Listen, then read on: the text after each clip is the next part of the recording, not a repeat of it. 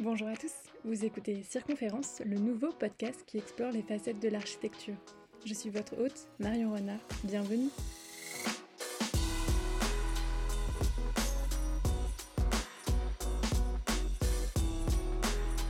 Dans ce nouveau podcast d'architecture, j'interviewe des personnes qui sortent des sentiers battus en développant des initiatives atypiques. Et du coup, je décrypte avec elles en une heure environ les clés de leur démarche pour vous proposer des points de vue très différents sur l'architecture qui explorent parfois d'autres champs comme les arts ou la transition écologique. Si le podcast vous plaît et que vous souhaitez me partager des idées d'invités ou alors vous avez des retours à me faire, surtout n'hésitez pas à me venir discuter avec moi soit sur les réseaux ou directement par mail à circonférencepodcast.gmail.com. Aujourd'hui, je rencontre Camille Garbi. Alors, Camille, elle est d'abord architecte de formation, mais elle s'est assez vite tournée vers la photographie, mais ne s'est pas du tout limitée à la photo d'architecture comme on va l'entendre. Elle s'est aussi dirigée vers le portrait, la photo de presse, et elle développe beaucoup de projets personnels autour de sujets qui lui tiennent à cœur. Alors, on va parler ensemble de sa transition d'architecte à photographe, de sa démarche et de projets personnels avec de nombreuses petites anecdotes, vous allez voir. Je vous invite pendant notre discussion à aller découvrir son compte Instagram pour découvrir son univers et les quelques photos ou séries que nous allons évoquer. Mais je n'en dis pas plus et je laisse place à cette discussion avec Camille Garbi.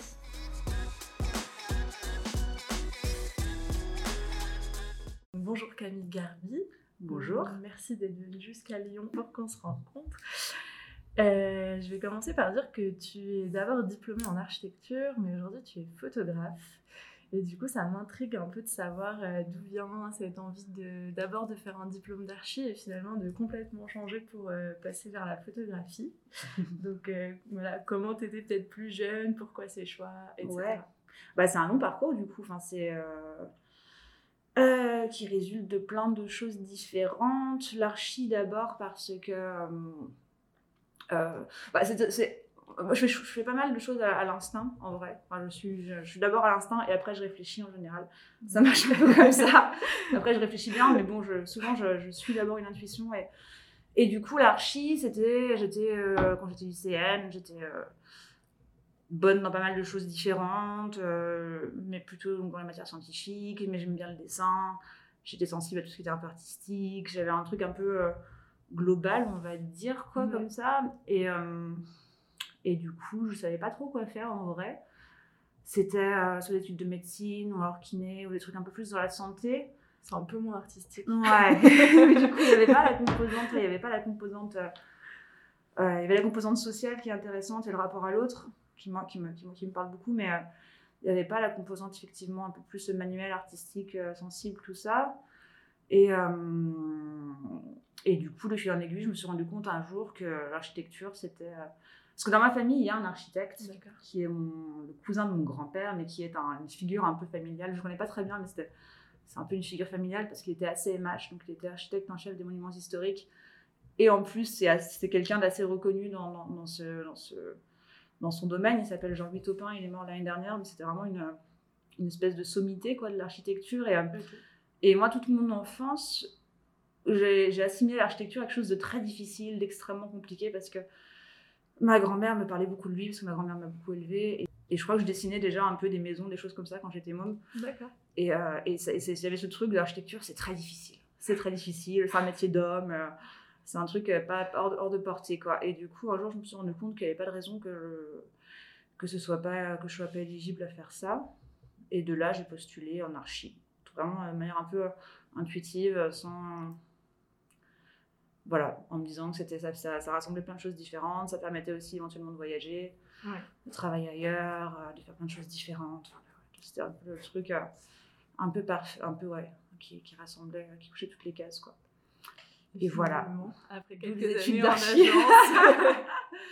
ouais, bah ouais, bah ouais, c'est vrai, vrai, que la réalité du métier est différente de ce qu'on fait, euh, notamment dans les études. Quoi. Les études, elles sont passionnantes, c'est super, on va on voit plein plein de choses. Enfin, ça touche à tellement de domaines différents. C'est extrêmement intéressant, quoi. Et la réalité des, agences, c'est un peu différent. Après, moi, j'ai pu quand même travailler à l'étranger. J'ai fait, des, enfin, voilà, j'ai fait des, des, choses en agence que je trouvais très intéressantes au début. Puis je suis arrivée à un moment. j'ai passé mon diplôme à 24 ans et euh, vers 30 ans. Entre temps, j'avais un parcours donc, pendant 5-6 ans de un peu décousu quoi. Enfin, moi je, je trouve pas moi décousu mais qui peut paraître un peu décousu. Fait, enfin, fait de l'expérience un peu droite à gauche de voyage de choses un peu comme ça. Et et du coup bah, j'en suis arrivée à un moment de, dans, dans, ma carrière où je je me, me projetais plus trop en agence quoi. J'avais fait un peu le tour je me rendais compte de bien des, des limites que ça avait. Je me voyais pas monter mon agence pour le coup. D'accord parce que je ne me voyais pas ça faire seule du tout et j'avais forcément de personnes, enfin de, voilà, de, de configuration qui permettaient de se lancer là-dedans. Et, euh, et, en parallèle de ça, je faisais de la photo euh, en amatrice du coup depuis un bout de temps, pareil de manière aussi un peu aléatoire, mais, mais c'est quelque chose qui était, enfin, qui était quand même là euh, depuis vraiment depuis longtemps aussi quoi. Et, et je me suis mise de plus en plus dans mon dernier dans mes deux derniers boulots, on va dire, c'était vraiment une, une, pas une échappatoire, mais c'était quelque chose qui prenait de plus en plus de place. Je faisais vraiment des petites séries que j'essayais d'exposer. D'accord. Euh, je montais des petits projets. Enfin, je, je m'amusais vraiment pas mal, quoi. Puis il y a eu un moment, où je me suis rendu compte que, un peu comme pour l'archi finalement, j'avais cette image que le métier de photographe, c'était un métier euh, tellement instable, tellement précaire, tellement difficile, tellement hors d'atteinte que je ne l'avais jamais envisagé. Et j'en suis arrivée à un moment où je me suis dit, mais en fait, euh, architecture, enfin architecte, euh, la manière dont moi je travaille, c'est absolument pas plus euh, ni précaire, enfin ni, ni pérenne justement, ni, ni bien rémunéré, ni voilà, enfin, ni beaucoup plus épanoui. Enfin, je me suis rendu compte que c'était pas du tout hors de ma portée non plus de, de, faire ça, quoi. Puis, puis voilà, du coup, il y a eu un moment où, où j'arrivais à la fin d'un contrat, j'ai décidé de pas le le, de pas le, comment dire, on aurait pu le, renouveler, mais de pas le renouveler, quoi. Puis, euh, et de profiter du chômage, on va dire, pour euh, vraiment essayer de, de faire ça euh, complètement, quoi, voir si ça pouvait marcher, voir si je pouvais trouver une place. Et puis, du coup, du coup ça s'est fait hyper, hyper rapidement, enfin, hyper naturellement aussi. D'accord. C'était, ça n'a pas été spécifiquement difficile parce que j'ai vu que vous aviez d'abord que tu avais d'abord suivi des cours d'histoire que tu avais T'étais au Gobelin quelques Ouais, j'ai quelques mois au Gobelin. Bah, j'ai fait des cours du j'imagine. Ouais, bah en fait, évidemment, enfin, je me suis pas non plus. Euh, parce que c'est pareil, enfin, je. J'ai tendance à faire les choses d'abord à l'instinct, à me dire, ok, enfin là, je sens qu'il y a quelque chose. Mais après, en général, je, je, back up derrière quand même. Donc, là, quand, quand, quand, quand, je me suis rendu compte que vraiment, je voulais. Euh, parce que ça faisait un bout de temps que l'architecture, c'était euh, l'architecture en agence j'étais frustrée, que j'étais pas épanouie, que je, ça me pesait beaucoup, ça me stressait beaucoup. Enfin, c'était un peu euh, un poids, quoi. Et que je tournais en rond en me dire, mais bon, euh, qu'est-ce que je peux faire d'autre? Puis en plus, tu as fait 5-6 ans d'études euh, payées par les parents, l'État, machin. qu'est-ce que tu. Qu'est-ce que. Enfin, ouais, est-ce que tu as le droit de changer? Enfin, en fait, assez rapidement après les, les, études, en vrai, je, savais qu'il y avait un truc qui, qui me. Qui, qui, je m'épanouissais pas complètement, quoi. Mais. Je sais plus ce que je voulais dire du coup. bah, Mais... la, la, transition, elle s'est Ouais, la transition, c'est ça en fait. Du coup, il y a eu un moment où j'ai eu un déclic où je me suis dit en fait, euh, autant essayer, autant y aller. Et à partir de là, donc je me suis, j'avais pas de bagage théorique ni technique en photo. Je, la photo comme ça, vraiment pour moi, mais j'avais pas plus de connaissances que ça. Donc je me suis inscrite à des cours du soir justement pour voir euh, euh, si ça me parlait vraiment, finalement d'apprendre des choses un peu plus techniques. Et, euh, et, de fait, je me suis rendu compte que j'étais complètement. Enfin, ça c'était tout coulé de source. Enfin, c'était hyper. Euh, j'avais l'impression d'être un poisson dans l'eau. Donc, je suis ok, c'est plutôt bossy, c'est bien, on y va. Et du coup, j'ai appris un peu à faire du développement argentique que je ne maîtrisais pas, à faire de la chambre en studio, enfin, faire des choses comme ça. Euh, voilà, donc ça, c'était quand je bossais encore en agence. Et voyant, voyant que ça me plaisait vraiment, j'ai commencé à contacter des photographes. Ouais pour voir un peu comment, euh, c'est quoi le, business plan, comment on vit de ça en fait, comment, parce que j'avais aucune idée de c'est quoi les tarifs, de, euh, ouais, comment, comment on trouve un équilibre économique, euh, comment on trouve des commandes, comment, Donc j'ai contacté pas mal de photographes d'architecture et pas que d'architecture, aussi des photoreporters, enfin des... Et c'est pareil, j'ai eu plutôt des, des, réponses assez encourageantes, parce que déjà j'ai eu des réponses. et c'était un accueil plutôt sympathique, quoi, de pas, enfin ouais, globalement quand même plutôt, euh, plutôt encourageant, quoi, de gens qui ont pris du temps pour m'emmener déjeuner ou prendre un café, m'emmener sur des shootings, euh, m'expliquer comment ils bossaient. Enfin, j'ai trouvé que c'était un, un, accueil, enfin, c'est pas vrai qu'il y avait quelque chose de vraiment très, euh, positif et encourageant. Et ça m'a permis de comprendre un peu plus comment, bah, comment on vit de ça. Je me suis vachement rapprochée d'organismes, notamment un organisme qui s'appelle l'UPP. C'est un peu le, syndicat des photographes. C'est l'Union des photographes professionnels. Et eux, ils ont beaucoup, beaucoup de documentation administrative. Ils, font beaucoup d'accompagnement sur justement les jeunes photographes qui veulent se mettre à leur compte, comment ils font des réunions d'information tous les mois. Sur leur site, il y a vraiment toutes les démarches euh, administratives, les statuts. Euh, il y a des barèmes de prix. Enfin, donc j'ai pas, pas, mal euh, compulsé un peu tout ça, quoi. Et qu'est-ce que j'ai fait d'autre? Voilà, j'ai essayé de me former du coup, en plus des cours du soir. J'ai pu trouver cette formation au Gobelin qui, que j'ai pu me faire financer parce que les gobelins c'est cher. Oui. du coup, euh, du coup ça s'est fait en fait de manière assez fluide comme ça et en parallèle, assez vite, euh, je me suis mise dans une optique euh, de professionnelle quoi. Je voulais pas perdre de temps et ni faire des petits jobs pour. Ce que j'allais dire, c'était quoi la, la, première commande qui peut-être t'a marqué, peut-être pas, je sais pas. bah, qu'est-ce que j'ai fait comme première commande bah, je me suis retrouvée assez vite à bosser pour des archis en fait. Hein. Très, euh, mais très bizarre. Enfin, c'est marrant parce que c'est pareil. Enfin, je me suis fait un, book, un site internet, mais avec des choses, avec des références qui étaient. Enfin, j'ai pas beaucoup de références, ni pas beaucoup de. Voilà, les images que je faisais à l'époque, je les ferai plus maintenant, quoi. Mais, mais assez vite, enfin, ouais, je suis allée rencontrer des gens et j'ai trouvé du boulot euh, assez rapidement. Euh. et la première commande que j'ai faite d'archi, c'était par une pote qui était dans, une agence, qui livrait un chantier, qui m'a dit bah tiens, on va chercher quelqu'un pour. Euh, et, euh, et l'architecte en question a, fait, a dit ok, très bien. Il s'appelle Louis Teki, l'atelier Teki. Et, euh, et, ouais, il m'a dit bah, ok, vas-y, on essaye, très bien. et après, j'ai bossé, je fais de l'événementiel un petit peu, sur des trucs liés à l'architecture aussi. Au début, ouais, j'ai bossé un peu pour un truc à droite à gauche, quoi. Justement, enfin, je voulais noter que tu fais, tu fais pas du tout que de la photo d'archi. Non. Tu fais aussi euh, des portraits, des portraits d'archi, un petit peu. Ouais. euh, de la presse et pas mal de projets personnels en lien avec des, thématiques sociétales. Tout à fait. sur ton site internet.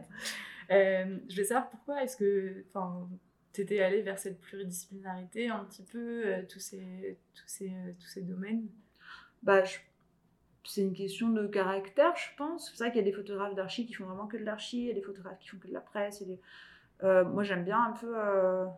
Bah, c'est ce qui m'intéresse, c'est ce qui m'intéressait dans l'architecture à la base, en fait, ce côté un peu où tu as, un, métier, une discipline qui peut t'emmener vers plein plein de choses différentes. Et l'archi, c'est un peu le truc qui fait rêver, je trouve, quand tu, commences à, faire ça. C'est que tu peux travailler sur une école, un, logement, une maison, un hôpital, un, musée. Tu as, ce truc qui est assez. Euh, qui est très très vaste. Et la photo, c'est pareil. En fait, la photo, tu utilises des, images de partout, quoi. Et, c'est, mm. euh, et, et, moi, je trouve ça intéressant de, de, de, ouais, de faire différentes choses. Et, euh, et à la base, en fait, ce qui m'intéressait, enfin, ce que je faisais en photographie, moi, c'était vraiment des choses personnelles, justement. Des, J'étais intéressée par la photo de presse, mais j'avais aucune euh, compétence de photojournaliste. Et c'est un milieu qui est très très dur. Du coup, quand j'ai envisagé de faire de la photo, je me suis dit, ok, photo de presse, est-ce que je fais une formation, machin, mais en même temps, ça va être, euh, je savais que ça allait être euh, quelque chose de très euh, compliqué. Je faisais des, photos, des projets personnels, artistiques, on va dire, enfin voilà, des, séries de photos que, bah, que j'ai exposées un tout petit peu à l'époque et, et, j'adorais faire ça, mais j'avais aussi conscience que, évidemment, vivre de, ses, vivre de sa pratique personnelle, c'est très compliqué. Parce que finalement, tu as réussi à exposer assez vite ton travail, du coup. Ouais, Ouais, ouais. Ça, c'est, euh, je pense, pas le cas pour tous les photographes. Ou peut-être tous les photographes ne sont pas dans cette démarche non plus de C'est ça, je pense qu'il y a un peu. Bah, en fait, il faut. Euh, oui, enfin, tous les photographes ne sont pas dans cette démarche-là. Il faut avoir le temps de faire des. Euh, il faut, il faut avoir le temps de faire, de faire différentes choses. En vrai, c'est vrai que c'est. c'est pas si évident. Et moi, depuis, oui, depuis 6-7 ans, je bosse beaucoup plus. vu que je fais différentes. Enfin, que je je veux pas lâcher les choses, je bosse, je bosse Enfin, je travaille beaucoup plus maintenant que photographe que quand j'étais architecte, par exemple. Sachant qu'on bosse déjà beaucoup en, archi. Mais euh, après, ouais, c'est, enfin, chacun trouve son, son équilibre. Mais, mais c'est vrai que la photo, il y, a quand même, c'est un métier où c'est, difficile, c'est un, milieu difficile d'accès. Mais en même temps, c'est incroyable parce qu'il y a des, des, porosités qui sont, qui sont vraiment, et des, tremplins qui sont, euh, qu'il n'y a pas ailleurs. Quoi. Typiquement, il y a des appels à projets plein de festivals photo et des appels à projets où tout le monde peut candidater. Pas besoin d'avoir une carte, un diplôme, un machin. Et, et du coup, il y a beaucoup de gens qui candidatent, mais, mais, mais, si tu fais un truc qui est bien et qui retient l'attention, tu peux réussir à... Et finalement, c'est ce que j'ai fait. Quoi. Je, ne me suis pas trop mis de limites. Je me suis dit, ok, bon, bah voilà, j'ai envie de faire j'ai envie de je fais des choses pour les montrer en vrai c'est aussi pour ça qu'on fait des photos en général quoi et euh, du coup euh, ouais à chaque fois quand je fais un truc je candidate et je, me suis plein de vent puis finalement des fois, au bout d'un moment ça marche c'est pas mal J'aimerais, euh, j'aimerais m'arrêter quelques instants sur ta série qui s'appelle Lieu de vie. Mhm. j'aimerais savoir, peut-être si tu peux nous en parler un petit peu pour qu'on comprenne au micro ce que c'est. Et puis, euh, comment ce projet est né Ouais, carrément. Ouais, c'est un projet que j'aime beaucoup, enfin, qui me touche, enfin, j'ai vraiment. Qui me touche beaucoup et que j'aime beaucoup parce que euh, donc ça parle de la jungle de Calais, c'est une série de photos de, qui montrent des, euh, des abris et, des, et, des, et des, des, cabanes de la jungle de Calais. Donc j'ai fait les photos en 2000, enfin le projet je l'ai fait entre 2016 et 2017. Le temps, je suis allée à Calais en 2016 et, voilà le temps de mûrir les choses et de j'ai terminé en 2017. Et en fait, euh, bah déjà la question de la démigration et des, flux de migration actuels, moi c'est un sujet qui me touche beaucoup. Je ne sais pas trop exactement pourquoi, mais ça, je trouve que c'est vraiment des enjeux majeurs euh, sociétaux actuels. Quoi. et c'est un scandale, juste la façon, la réponse qu'on y fait est juste complètement aberrante. Quoi. Et, euh, et, et, voilà, et je pense qu'en fait, je, pense que ça me touche parce qu'intrinsèquement, je, moi, je, j'ai habité dans pas mal d'endroits quand j'étais enfant, dont des pays étrangers, et, trouve qu'il n'y a pas de. la notion de frontière et de, et de, de, enfin, de, de frontière et de nation est, un peu euh, euh, obsolète pour moi. Enfin, il n'y a pas trop, ça n'a pas trop de sens. Quoi. Enfin, on, a, on, appartient à l'endroit où on est, et il n'y a, enfin, il a aucune raison que parce qu'on est né dans un pays où on refuse l'accès à ce pays. Enfin, le monde appartient à tout le monde, en fait, vraiment. je, je, trouve ça un peu un scandale, du coup, de le, refermement européen qui, qui, est actuellement. Et du coup, euh, donc je faisais, je, faisais, un peu de bénévolat sur des, dans les camps à Paris de, en 2015-2016. J'allais très souvent sur les, les, camps faire du bénévolat quoi, et faire des photos aussi. Et, euh, et, je me suis retrouvée à aller à Calais avec une amie pour justement euh, faire du bénévolat, du bénévolat dans une asso aussi. Et en arrivant sur la jungle, on a toutes les deux, c'est une amie qui est archi. Et on a toutes les deux complètement halluciné de découvrir cet endroit qui était quand même assez incroyable, dans le sens où c'était euh, la misère, c'était euh, c'était difficile, mais en même temps il y avait quelque chose de tellement fort, c'était vraiment un village. il y avait des, des, initiatives hallucinantes, enfin, de, et c'était on, on était bluffés de voir à quel point de, de, de, la misère peut sortir des choses aussi. Euh, c'est vraiment la résilience, quoi, le truc où les les gens, ils ont rien, ils sont dans, la boue euh, l'hiver et ils construisent des, hôtels, des restaurants, des, boîtes de nuit, des mosquées, des églises. Enfin, il y a une espèce d'énergie et il y avait quelque chose de très, presque, presque joyeux en fait. Vraiment, c'est un peu aberrant de dire ça, mais il n'y avait pas que euh, l'aspect miséreux et euh, misérabiliste et, toutes les questions de trafic qu'on peut voir dans, les médias. Il n'y avait vraiment pas que ça. Et moi, ça m'a vraiment marqué et et je trouvais ça fou que bah, ce soit pas plus euh, relayé dans les médias, pas qu'on n'en parle pas, pas plus que ça. Il y, a, un collectif qui s'appelle Le Pérou, qui a été monté par un mec qui s'appelle Sébastien Thierry, qui est un chercheur euh, qui, alors je ne pourrais plus décrire son, son, CV, mais il, voilà, il travaille beaucoup sur les questions d'urbanisme et il a fait, ils ont fait plein plein de choses avec aussi euh, l'école de Paris-Malaquais, avec des étudiants, avec Cyril Lanap. Ils ont fait plein plein de choses autour de la jungle de Calais pour montrer le potentiel voilà, qui était présent dans cet endroit et essayer d'en tirer quelque chose de positif. Et, mais bon, c'est les seules personnes, enfin, il n'y a personne à part eux, euh, personne. Euh, il y a eu des expos un petit peu, mais bon, c'était vraiment très, très confidentiel. Et, euh, et du coup, voilà, j'ai eu envie d'essayer de, de retranscrire ça. Et, et pour le faire, de... parce que c'est vrai qu'en photographie, la photographie, ça résume beaucoup les choses. Enfin, il y, a un truc un peu, ça compresse et il n'y a, pas justement le bruit, il n'y a, pas les, les, personnes, enfin, c'est assez froid une photo. Quoi. Et c'est vrai que les photos que, que j'ai faites de la jungle en tant que telle, ben voilà, on voit la boue, on voit les trucs, on, voit le, on, donc on, a cette lecture un peu. la, pauvreté saute aux yeux, plus que dans la réalité. Et du coup, j'ai pris le parti donc de, de, décontextualiser les, constructions, donc de faire vraiment des photos de, un peu d'archi, des, des, petites constructions, mais des décontextualiser pour forcer en fait les personnes, les spectateurs ou les regardeurs ou regardeuses ou quoi, à, à, faire un pas de côté en fait et à s'interroger sur qu'est-ce que je vois, qu'est-ce que c'est, et du coup à poser un autre regard un peu éloigné des clichés qu'on peut coller sur la jungle de Calais parce que bah, c'était très médiatisé à l'époque et on voyait toujours la même chose. Et, et voilà, c'était comment trouver une manière de amener les gens à regarder différemment cet endroit. Et, et au-delà de ça, c'est un, un, truc en photo qui m'intéresse beaucoup. Comment trouver des stratagèmes pour que des protocoles ou quoi, pour que les, pour, qu'on prenne du temps pour regarder en fait une image et rentrer dans le sujet parce qu'on zappe tellement, on voit tellement d'images, on voit tellement de choses. Enfin, on, zappe beaucoup, on voit une image et voilà, on passe à autre chose. Et moi, ça m'intéresse beaucoup d'arriver à trouver des moyens de fixer l'attention et faire des choses qui restent en fait. Oui, d'accord. Parce que justement, euh, j'allais te demander, euh, j'ai vu que tu travailles beaucoup bah, à cette question d'atmosphère. Mmh. Et enfin, là, du coup, c'est presque de l'architecture finalement, cette jungle de Calais. Donc, c'est assez intéressant finalement de décontextualiser ces petites constructions, euh, etc. Mais je me demande si, est-ce que parfois tu te crées des protocoles ou tu t'imposes des règles quand tu fais une série photographique? Ou comment, comment tu fonctionnes, par exemple, pas surtout pour le travail de série, j'imagine Ouais, bah. Oui, un petit peu. Après, ça dépend vraiment de quel. Euh, ça dépend de quel. Euh, de comment on est le travail, de quelle euh, photo.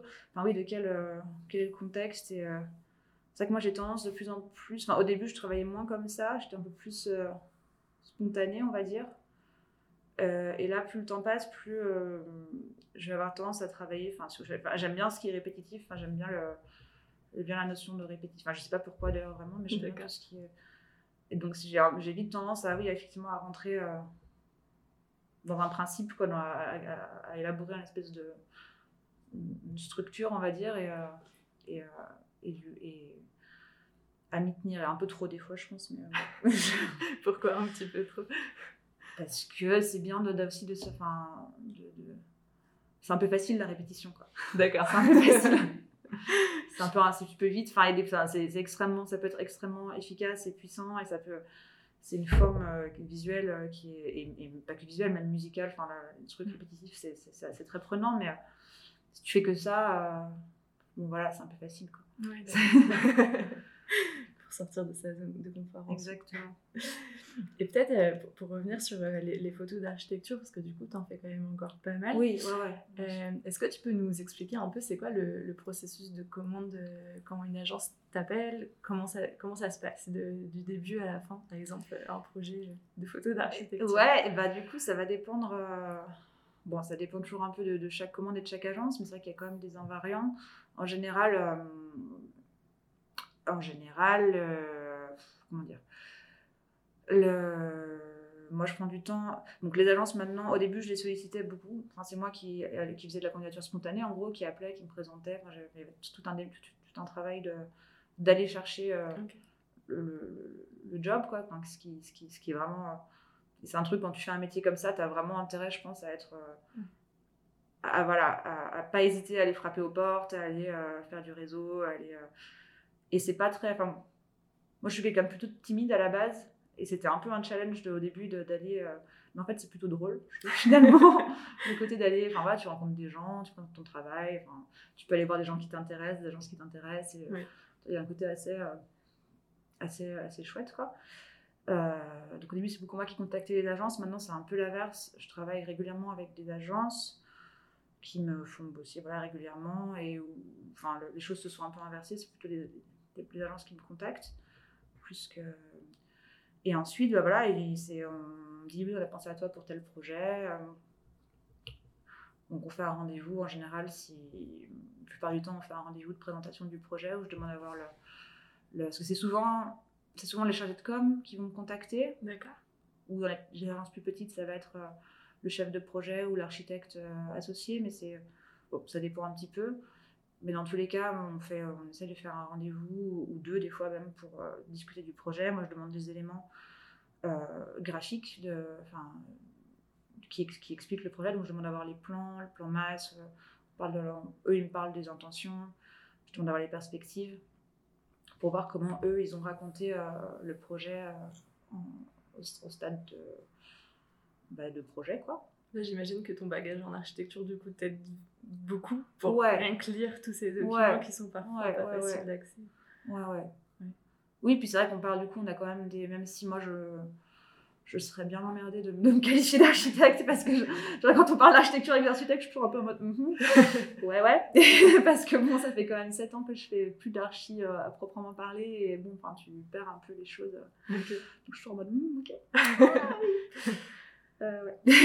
mais du coup, bon, on, quand même, on a quand même des, des, des, plein de choses en commun. Donc, on a un langage, un vocabulaire commun, on a une façon de voir les choses communes aussi. C'est qu'en archi, c'est un truc. Euh, une des, un des avantages de la formation d'architecte, c'est que ça t'apprend plein de choses, dont ça t'apprend à, regarder un bâtiment, à réfléchir à la lumière, à la composition, tout ça. Et, et c'est des choses qu'on retrouve en photo. Euh, la lumière, la composition, c'est un peu la base de la, c'est la base de la photo aussi. Quoi. Et, puis on a souvent des sensibilités un peu communes, quoi, avec les, du, de par la formation.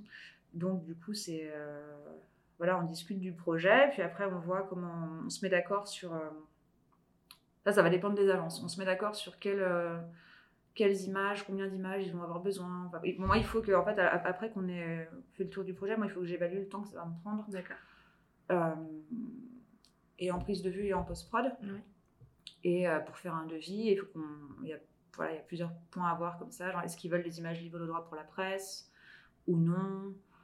Euh, combien de temps, euh, nous en tant que, moi je travaille en tant qu'auteur, le statut des photographes en général, c'est on, travaille en tant qu'auteur. Tu peux travailler en artisan si tu as un studio, mais bon, tu as des charges qui sont pas les mêmes. Ou tu peux travailler en micro-entrepreneur et tout ça, mais bon, c'est moins intéressant d'un point de vue, euh, administratif. Là.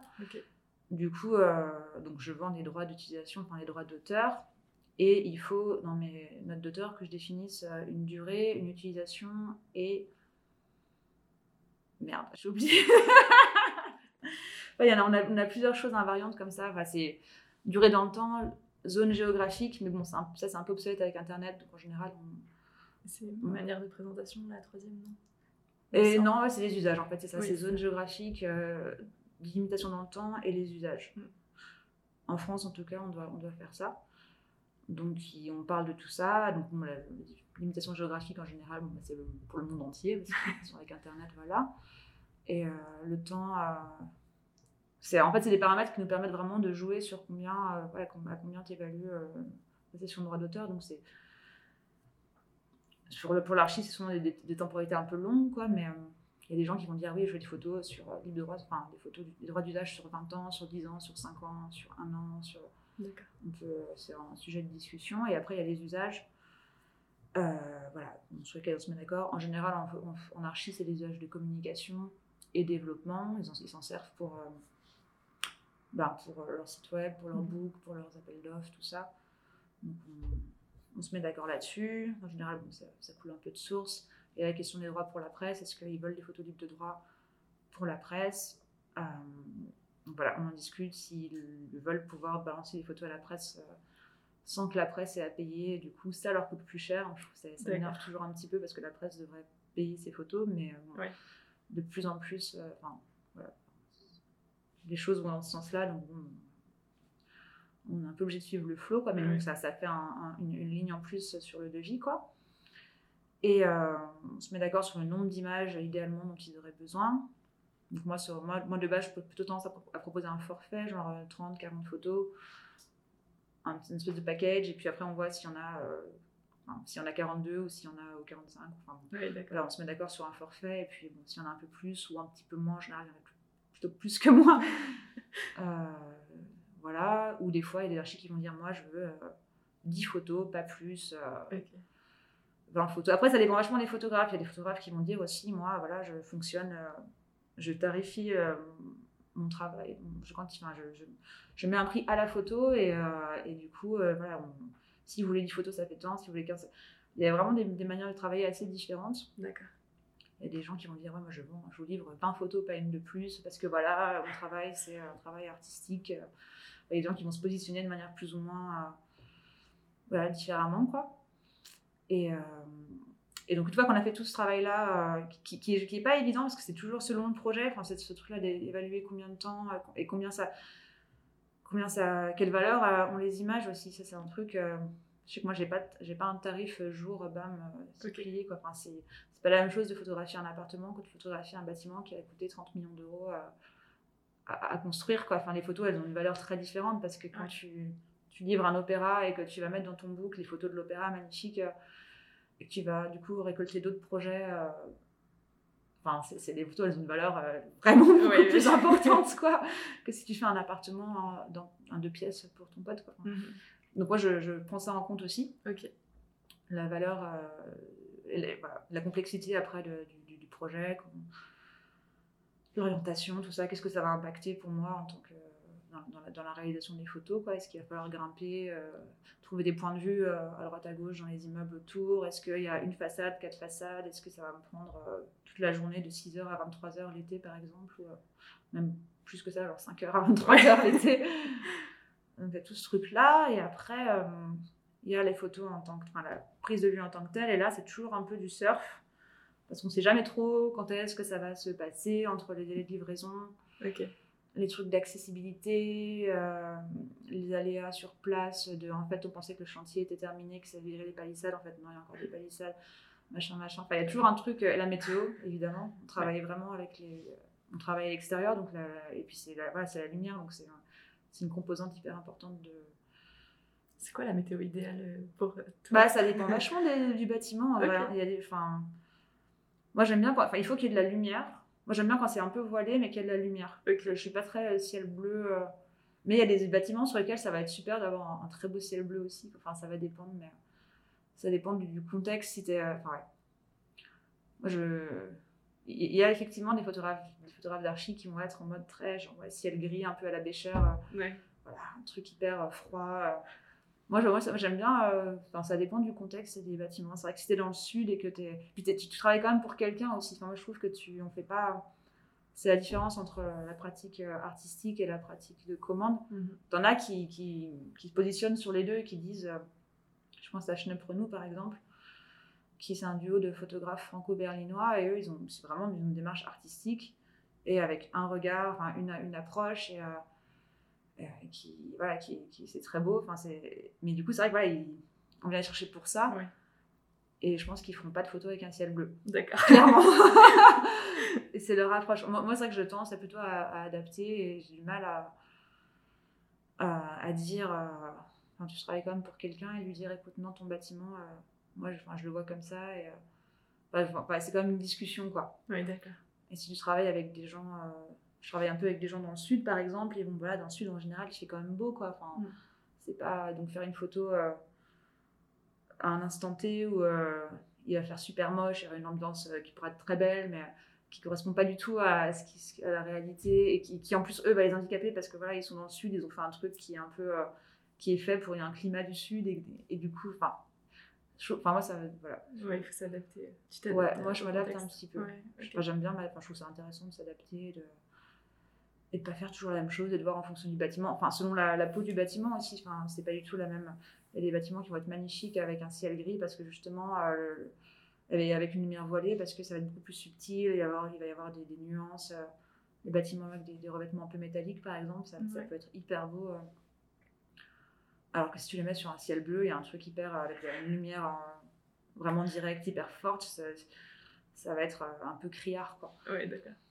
Tu as, vraiment. Euh, mais bon, du coup, la météo, c'est vraiment un paramètre euh, primordial qui fait que quand tu passes euh, sur la phase de, réalisation des photos, tu, tu sais jamais trop exactement quel jour. Enfin, ça peut être un peu compliqué, quoi, gérer. Parce que tu dois gérer les problématiques d'accessibilité, les deadlines de chantier, les trucs de livraison, plus il faut qu'il fasse un temps adéquat. Ça fait beaucoup de paramètres ouais, ouais.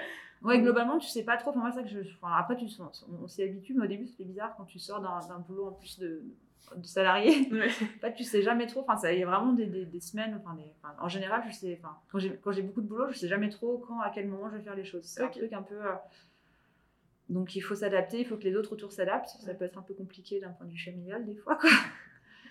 mais, euh, mais en même temps, c'est chouette, quoi, parce que c'est.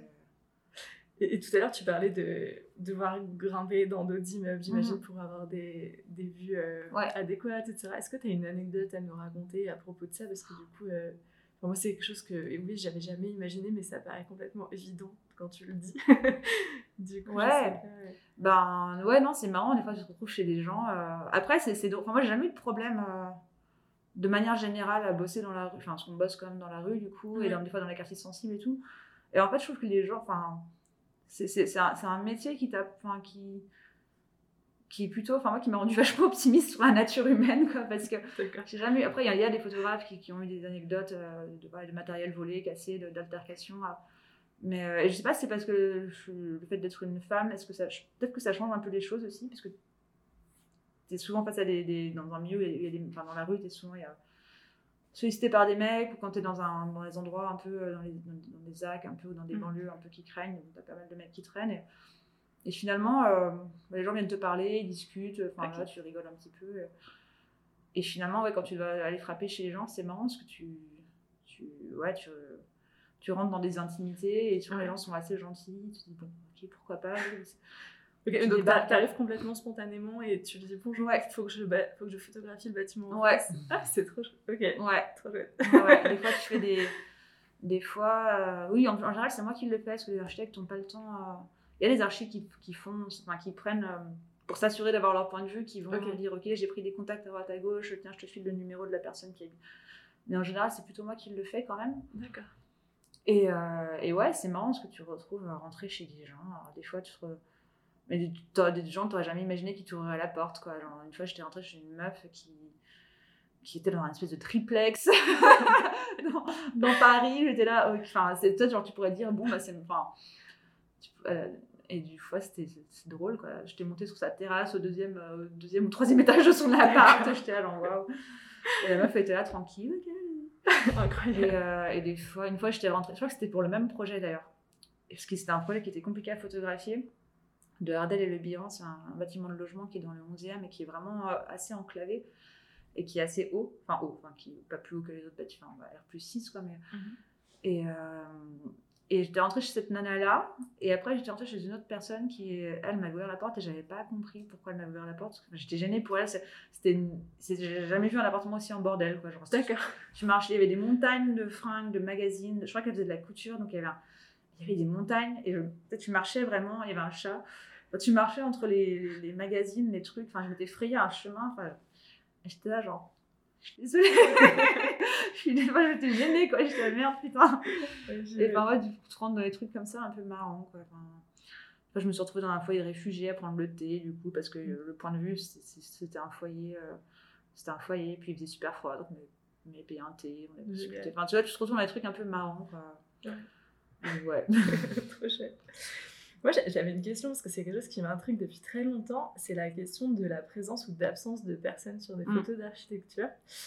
Euh, j'ai vu euh, ta, ta, série pour euh, le musée d'Orsay, où mm. là, du coup, il y a une présence de personnes, mais très floue. Mm. Et, alors qu'en règle générale, du coup, bah, les photos d'archi, il n'y a, personne. Mm. Donc, je voulais savoir un peu de ton avis là-dessus. Comment toi, tu fonctionnais en règle générale? S'il y avait une règle générale Ouais, il n'y a pas de règle. Moi, à la base, quand j'ai commencé la photo d'archi, je me disais justement, j'aimerais bien faire des photos habitées, travailler sur les usages.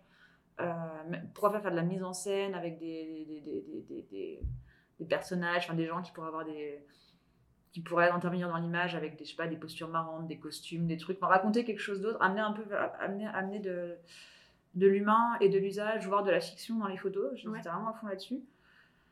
Et je me suis vite rendu compte que c'était très dur à faire parce que souvent tu euh, interviens à des moments où le bâtiment n'est pas forcément en fonction, donc en fait tu es tout seul. Enfin moi je travaille vraiment, je suis vraiment très seule quoi, dans, ça me va très bien, mais c'est un métier vraiment solitaire. Quoi. Es, souvent, on te dit, enfin, l'archi même pas forcément là, euh, les trois quarts du temps, l'archi est pas là, c'est genre, vas-y, tiens, tel contact va t'ouvrir, ou tiens, je t'ai récupéré la clé, et démerde-toi, et euh, tu y vas quand tu veux, c'est cool. Et tu arrives sur des trucs où, ouais, souvent, il n'y a personne, quoi. Parce que les archis, en général, veulent. Enfin, il y en a qui s'intéressent de, de, revenir euh, et de photographier vraiment la question de l'usage et la vie du bâtiment, mais Souvent, c'est plus compliqué parce qu'ils n'ont plus les accès, eux, au bâtiment. Donc, il faut qu'ils soient bien avec la maîtrise d'ouvrage en bon terme et que, enfin, pour pouvoir euh, avoir les autorisations. Donc, faire patte blanche, c'est pas sur tous les projets que ça se passe bien non plus, quoi, donc c'est pas si simple.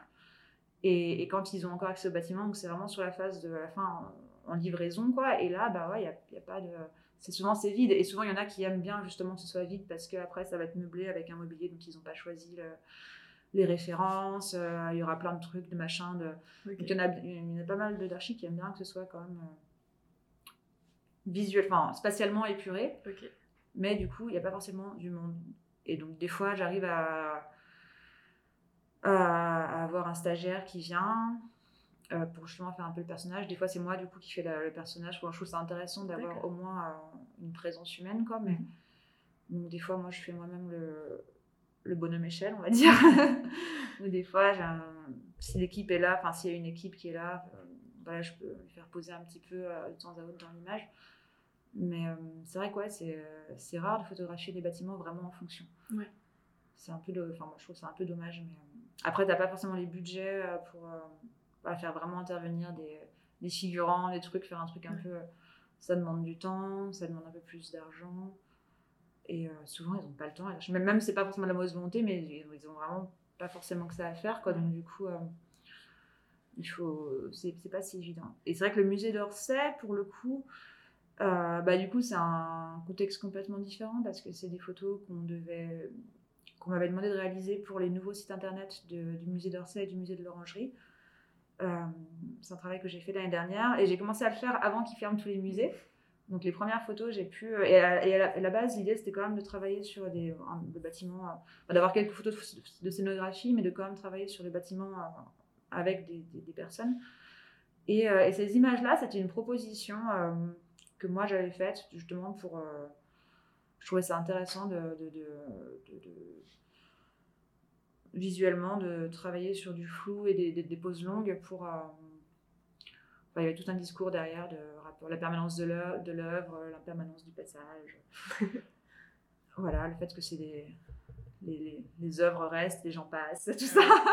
Ouais, c'est des très chouettes images. Ouais, j'ai- j'aime beaucoup, j'aime beaucoup. Et c'est vrai que c'est des choses, t'as pas forcément euh, l'occasion de le faire parce que, bah voilà, quand t'as une seule personne sur ton image, t'as pas forcément envie qu'elle soit toute floue. Enfin, ça, ça marche bien quand t'as des flux. Mm. Et euh, typiquement, un musée comme le musée d'Orsay, t'as un flux de passage. Enfin, c'est impressionnant quand t'as tellement de. de- Donc, c'est- je trouvais, ça, je trouvais ça intéressant de travailler sur, euh, ouais, sur cette question du flux, sur ce projet-là. Mais j'ai pas pu trop le développer vu que après euh, ça a fermé. Et après, en vrai, ça fait, des images qui sont. qui sont. Je sais pas trop s'ils les ont utilisées ces images-là. J'en ai d'autres qui sont un peu plus classiques avec quelques personnes, machin, des postures, des regards et tout. Euh, je sais. Je sais, je sais pas. euh, ouais, je sais pas exactement lesquels ils ont utilisés, faudrait que je regarde. D'accord. Mais c'était- ouais. On, on va se diriger vers mes petites questions habituelles euh, de Ouais. la fin. Euh, la première que je pose régulièrement, c'est est-ce qu'il y a une rencontre particulière euh, dans ton parcours qui a impacté euh, plus ou moins, qui, euh, qui t'a marqué, dont tu aimerais nous parler? Oh là là Du coup, je l'avais pas préparé celle-là. On avait parlé des ressources. Ouais. J'ai réfléchi à des, ressources- des rencontres. Euh, Mamma mia. Ou peut-être simplement euh, des photographes qui t'inspirent euh, ou des architectes qui t'inspirent et qui, euh, qui ont du coup peut-être impacté la façon dont tu travailles. Ouais, les photographes. euh, La première, parce que j'ai pas forcément de bagage à la base photographique. Moi, toi, je sais, enfin, la première vraie expo de photos que j'ai vue, je pense, c'était l'expo des, des, des bêcheurs en- au centre Pompidou. Je crois que c'était en 2004 ou par là, 2005 ou 2000. Et c- et c'était la première fois. Du coup, moi, je débarquais à Paris, peut-être 2003, je sais plus. Enfin, moi, je suis venue à Paris, j'avais 18 ans. Donc, je me suis retrouvée un peu, enfin voilà, à, à démarrer mes études, à être un- et du coup, j'avais pas vraiment de connaissances, enfin, j'avais pas un bagage culturel euh, énormissime, quoi, du tout. Et je pense que c'était une des premières expos que j'ai fait de ma vie, expo photo, au centre Pompidou, que je connaissais du coup un petit peu, mais pas non plus. Et, et c'est une expo qui m'a beaucoup marqué, ouais, dans ce truc de, où j'ai découvert la, justement, la, la force de la, du- du- de la répétition, répétition. Et, la, et la puissance visuelle, enfin, de, de ce truc qui est très très simple, mais qui est en même temps très très très marquant. Euh, ouais, après des. euh, Ouais, il y en a plein. il y en a tellement. Hum, j'ai des influences très. Enfin, j'étais très fan du travail de Reza, donc ça n'a rien à voir. C'est un photographe, c'est un photojournaliste qui est iranien. D'accord. Et euh, pour le coup, c'était un des. Ouais, c'était quand j'étais plus jeune, c'était un des, des quelques photographes que je connaissais, dont j'admirais vraiment le travail.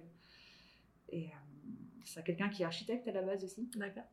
Qui, qui, qui, qui, a changé aussi vers 30 ans pour devenir photographe et qui fait des photos magnifiques, très avec. Mais alors, du coup, rien à voir avec les Béchards. Ouais.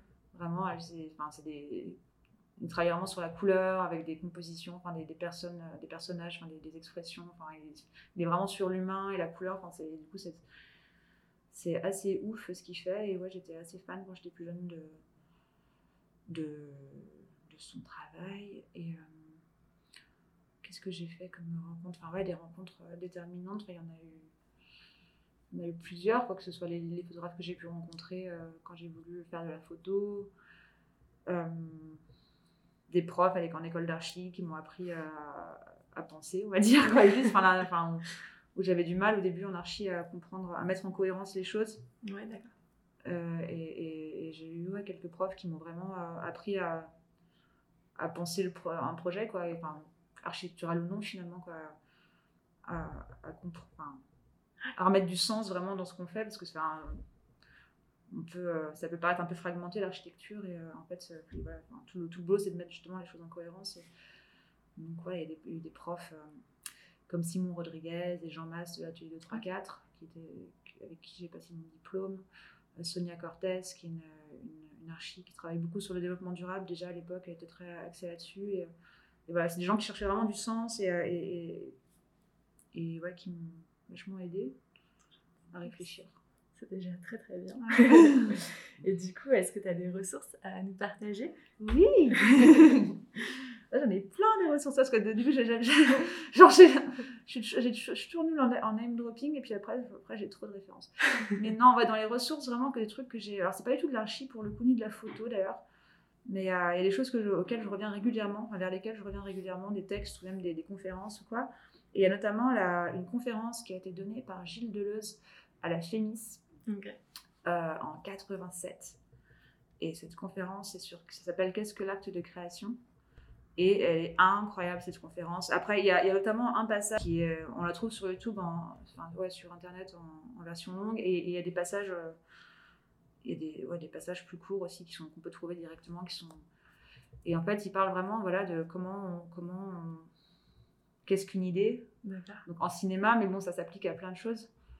Et il y a tout un, tout un passage où il parle du rapport entre l'œuvre d'art et la communication et l'information, et l'œuvre d'art comme acte de résistance, et comment la, la place de l'art dans les sociétés, de, dans notre société, qui est, une, société de contrôle. Il parle beaucoup de ça. Enfin, il parle pas tant que ça de Leuze en vrai, mais il a quand même écrit des textes, un texte notamment, qui s'inscrit dans la lignée de Foucault et qui, euh, où, il parle de la, voilà, de, des modèles de société. Euh, qu'on a traversé et dans lequel, vers lequel on tend. D'accord. Et, et c'est extrêmement intéressant. Et ce qui est dingue, c'est que c'est des choses. Enfin, cette conférence, elle date de 87.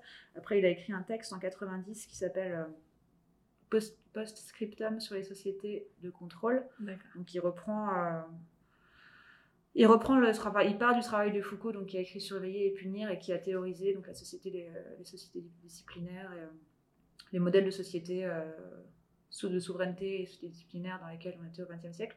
Et il, ouvre ça vers euh, le concept de société de contrôle. Et en fait, il décrit le monde actuel, mais avec une expérience qui est hallucinante, alors qu'il n'y avait pas Internet à l'époque. Et le mec, il, il c'est vraiment hyper intéressant pour, euh, voilà, je trouve, comprendre euh, des fois dans quel monde on vit. Ça fait partie des... C'est quelqu'un de très très, euh, c'est une personne de ressources. Après, du coup, dans la lignée de, dans la lignée de Deleuze, il y a un écrivain qui s'appelle Alain Damasio, qui est aussi incroyable, je trouve, enfin, euh, dans sa pensée, dans l'acuité de sa pensée. Dans...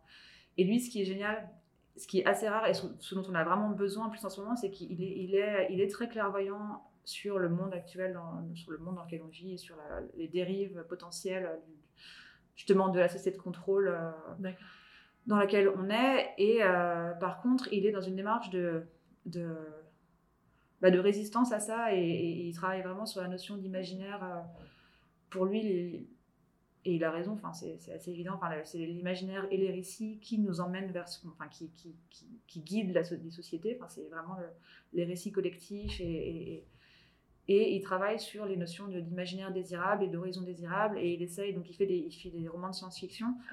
Mais qui sont des qui sont pas des dystopies justement, qui sont dans des univers un peu dystopiques, mais qui poussent vers des choses aussi positives quoi. Et c'est quelqu'un de très solaire, avec une énergie incroyable et qui, quand tu l'écoutes parler, dans, il a plein de conférences. il est assez généreux, donc il intervient souvent à plein de, dans plein de trucs et il, il, donne, fait vraiment du bien. Ouais. il y a lui, il y a. je peux continuer là. Karine, ouais. Euh, euh, bah, à titre personnel, non, pour, pour, continuer sur le truc de création, il y a un truc qu'il faut absolument lire, je pense, quand, surtout quand on est euh, justement dans un truc de, quand on est étudiant ou quoi. Enfin, c'est les lettres à un jeune poète de Rainer Maria Rilke. C'est incroyable aussi. c'est vraiment un truc je, je les relis encore des fois, enfin, encore, même maintenant, régulièrement. Et après, à titre personnel, du coup, c'est pas sur les questions de projet ou de réflexion de, de, création, quoi. C'est euh, King Kong théorie de dépente. Et globalement, toutes les, enfin, toutes les interventions de dépente, quand elle s'exprime euh, sur euh, ce qu'elle pense du monde. de, enfin, c'est, elle, est vraiment incroyable. Et ce bouquin, moi, ça a été vraiment un, tournant personnel dans ma passion de. dans mon rapport à moi et mon rapport au monde. Ok. Ouais, vraiment. Enfin, elle, elle, elle, a une, pareil, une une acuité. Et en plus, c'est comme Damasio, enfin, c'est des gens qui s'expriment, qui sont complètement euh, accessibles et très euh, enfin, plantes. Ouais, c'est une écriture qui est vraiment. Euh, qui, qui parle, quoi. et ouais, c'est. Voilà, il y en a plein d'autres. Mais... non, mais merci beaucoup. Peut-être où retrouve-t-on ton travail pour ouais, voir tes activités On peut le trouver. Le, le, médium le plus que j'ai le plus à jour, c'est Instagram. Euh, parce que c'est le plus euh, facile à mettre à jour. Après, j'ai un site internet, c'est camillegardy.com. Euh, voilà, j'ai une page, page, Facebook aussi, machin. mais le plus, le plus, le plus à jour, ça va être Instagram, ouais. Top. Voilà, voilà. Merci beaucoup. Bah, merci à toi. Merci à vous tous aussi de nous avoir écoutés jusqu'ici. Donc pour retrouver toutes les activités de Camille, comme vous l'avez bien compris, retrouvez-la soit sur son site internet, soit sur ses réseaux sociaux, tout comme le podcast d'ailleurs. Vous le retrouverez sur Instagram et sur LinkedIn avec toutes les notes dont on a pu parler ensemble. Aussi, si vous aimez ce podcast, n'hésitez pas à le partager autour de vous. C'est comme ça que j'arrive mieux à le faire connaître. Et aussi, si vous avez des questions ou si vous voulez simplement me contacter pour discuter, c'est avec grand plaisir, donc envoyez-moi un message privé ou un mail à circonférencepodcast.gmail.com. Je vous dis à très vite avec plein de nouvelles invités au féminin car il y aura beaucoup de femmes sur le podcast prochainement et donc je vous dis à très bientôt.